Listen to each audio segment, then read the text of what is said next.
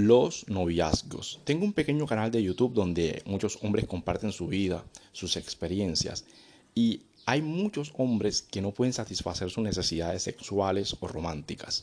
Desean tener novia. Y les digo algo, no te estás perdiendo de nada, campeón. Déjalas en paz. Dedícate a tus cosas. Tener un noviazgo trae mucho sufrimiento, mucha ansiedad, muchas preocupaciones pierdes el tiempo, pierdes dinero, al final todo termina mal. Puedes terminar en la cárcel, puedes terminar muerto, puedes terminar enfermo, puedes terminar en la ruina, que es bastante común.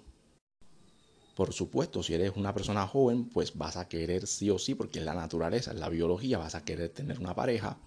Pues experimenta, vive, aprende.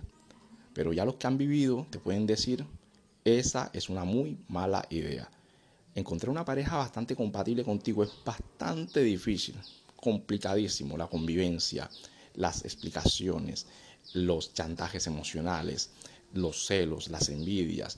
Y siempre las parejas al final terminan mal. Generalmente terminan odiándose, no se hablan más, se arrepienten del tiempo perdido.